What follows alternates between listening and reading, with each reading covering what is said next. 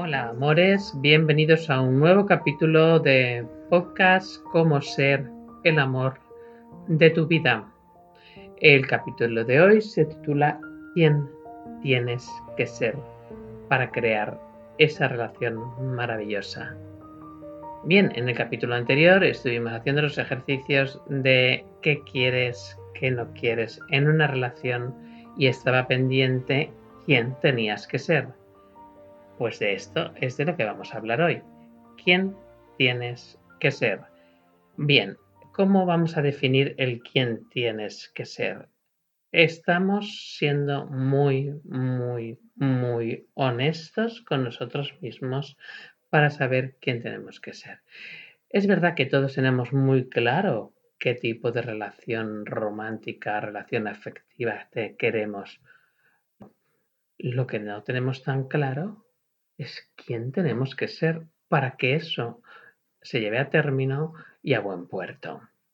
¿Por qué? Porque lo que esperamos es que sea el otro quien se ajuste a nuestro modelo y que la relación de por sí como por arte de magia se funcione por sí sola sin que nosotros tengamos que hacer nada. Ese planteamiento la mayoría de las veces no nos lo hacemos nunca. Es decir, es como si, por ejemplo, nosotros dijéramos, bien, quiero cambiar mi vida financiera, quiero elevar mi grado financiero, mi estatus social, quiero ganar muchísimo más dinero del que estoy ganando. ¿Qué vas a tener que hacer?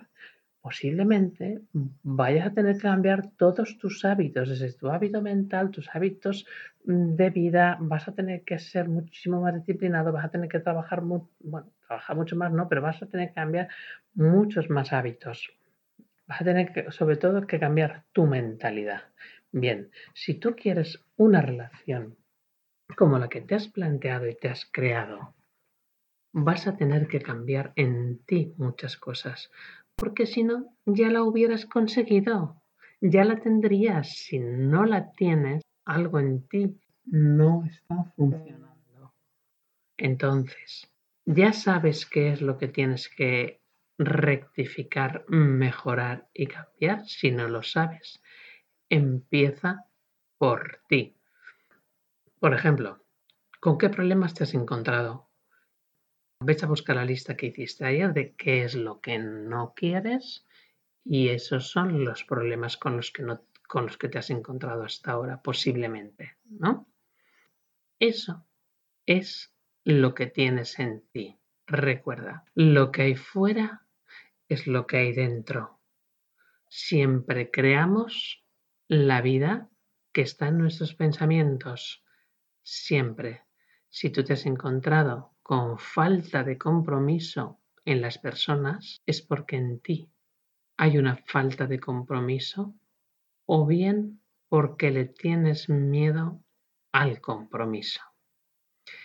Si tú te has encontrado con faltas de respeto, o bien tú faltas al respeto, o bien no te respetas a ti mismo y estás permitiendo faltas de respeto.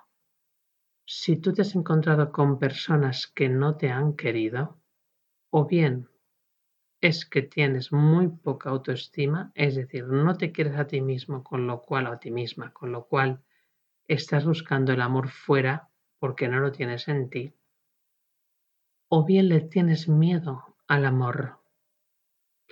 ¿Qué significa que le tienes miedo al amor? Significa que te buscas personas que no te quieren, porque si encontraras personas que te quisieran, no las querrías justamente porque hay un miedo al amor. Tú tienes que saber exactamente cuál de las dos cosas te está pasando.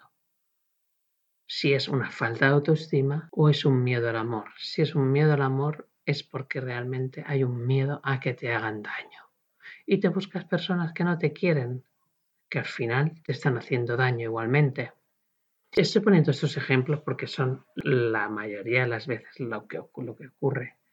Si te encuentras con otro tipo de problemas, indaga honestamente con total honestidad qué es con qué problemas te estás encontrando. Si te encuentras con una infidelidad, es porque o bien no te gustas a ti mismo o bien no eres fiel, estás viviendo una vida que no estás siendo fiel a ti mismo o a ti misma. Si sobre este tema tienes dudas y quieres preguntar más, que me imagino que habrá más preguntas, puedes dejármelo en los comentarios y yo intentaré hacer un capítulo o responder a todas las preguntas que pueda. Es muy importante ser muy honesto con uno mismo, con una misma y saber si tú quieres una relación, primero qué es lo que tienes que cambiar en ti. Busca tu lista de lo que no quieres y mira qué es lo que hay en ti para saber qué es lo que tienes que rectificar primero y llegar a esa relación maravillosa. Haré más capítulos para incidir en cada tema en concreto. Un capítulo para la falta de compromiso, un capítulo para el miedo al amor, un capítulo para los celos, un capítulo para el miedo a la soledad, no os preocupéis. Bien, espero que os haya gustado este capítulo también. Recordaros suscribiros a mi canal de YouTube y seguidme en Instagram arroba Juana Moreno Coach y en mi YouTube es el canal Juana Moreno Coaching. Un besito amores. Chao.